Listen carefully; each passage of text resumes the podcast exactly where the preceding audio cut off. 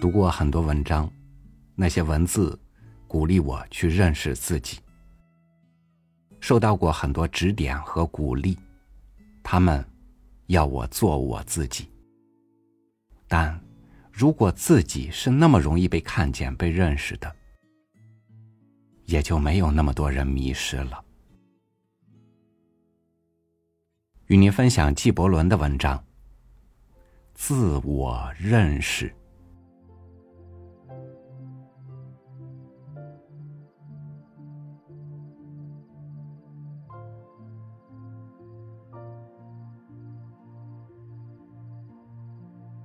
一个雨夜，塞艾姆坐在书房的书架前，开始翻阅起旧书。他叼着支土耳其大雪茄，厚厚的嘴唇不时喷涌出一阵烟雾。柏拉图记录的他的老师苏格拉底关于认识自我的一段话，引起了塞艾姆的注意。塞艾姆眼倦着深思。心中悠然荡漾起一种对东西方哲人圣贤敬佩的感情。认识你自己。他嘟囔着苏格拉底的这句名言，猛地从座椅上站了起来，展开双臂，大声叹道：“对，我必须要认识自我，洞察自己那秘密的心灵。”这样，我就摆脱了一切疑惧和不安。从我物质的人中，找出我精神的人；从我血与肉的具体存在中，找出我的抽象实质。这就是生命赋予我的至高无上的神圣使命。塞姆像害了场热病，眼中闪烁着酷爱认识自我的狂热光芒。他踱到林屋，像一座塑像一样伫立在穿衣镜前，凝视着镜子里鬼一样可怕的自我，并默默的估量着自己的头型、面庞、躯干和四肢。塞姆的这种塑像神态持续了半个小时，空灵飘渺的认识自我。仿佛给他灌入了一套足以揭示自我灵魂秘密的奇异升华了的思想里，并使他心里充满了理性之光。他平静的启动双唇，自言自语的说：“嗯，从身材上看，我是矮小的，但拿破仑、维克多·雨果两位。”不也是这般吗？我的前额不宽，天庭欠圆，可苏格拉底和斯宾诺莎也是如此。我承认我是秃顶，这并不寒碜，因为有大名鼎鼎的莎士比亚与我为伴。我的鹰鼻弯长，如同伏尔泰和乔治华盛顿的一样。我的双眼凹陷，使徒保罗和哲人尼采亦是这般。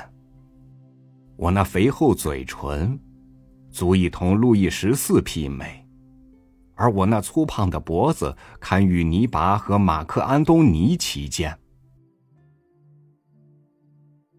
不错，我的身体是有缺陷的，但是要注意，这是伟大的思想家们的共同特点。更奇怪的是，我与巴尔扎克一样，阅读写作时，咖啡壶一定要放在身旁。我同托尔斯泰一样，愿意与粗俗的民众交际攀谈。有时我三四天不洗手脸，贝多芬、惠特曼亦有这样的习惯。我的嗜酒如命，足令马漏和诺言自愧弗如。我的饕餮般暴饮暴食。使巴夏酋长和亚历山大王也要大出冷汗。又沉默了片刻，艾塞姆用肮脏的指尖点了点脑门，继续发言：“这就是我，这就是我实在。我拥有迄今为止人类历史上的伟人们的种种品质。一位拥有这么多伟大品质的青年，是一定能干一番惊天动地的事业的。睿智的实质，是认识自我。伟人们把宇宙的这一伟大思想根植于我心灵深处，并激励我开始去干伟大的工作。从诺亚到苏格拉底，从薄伽丘到雪莱。我伴随着伟人们一起度过历史的风风雨雨。我不知道我会以什么样的伟大行动开始，不过，一个兼备在白昼的劳作和夜晚的梦幻中所形成的神秘自我和真正本性的我，无疑是可以开创伟业的。是的，我已经认识了自己，而神灵。也已洞见了我，啊！我的灵魂万岁，自我万岁，愿天长地久，诸事如愿。塞姆在屋里踱来踱去，他那丑陋的脸上荡漾着欢乐的光泽，嘴里不时发出一阵阵像猫啃骨头似的欢快叫声。他反复吟诵着阿比阿拉的一段诗文。尽管我是这个时代的晚辈，创业祖先的未竟之业，总会历史的压在我肩背。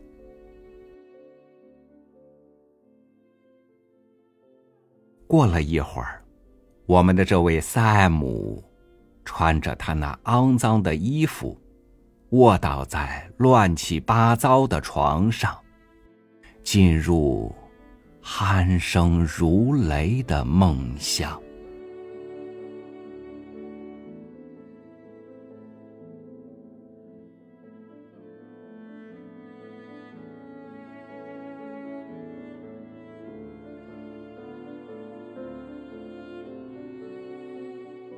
这个世界再大，都大不过一颗心。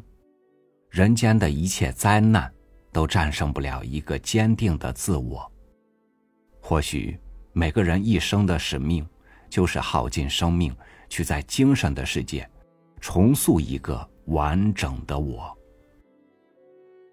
但无论是面对这个世界，还是面对自己，所有的目标，都是要靠行动去实现的。感谢您收听我的分享。我是朝雨，明天见。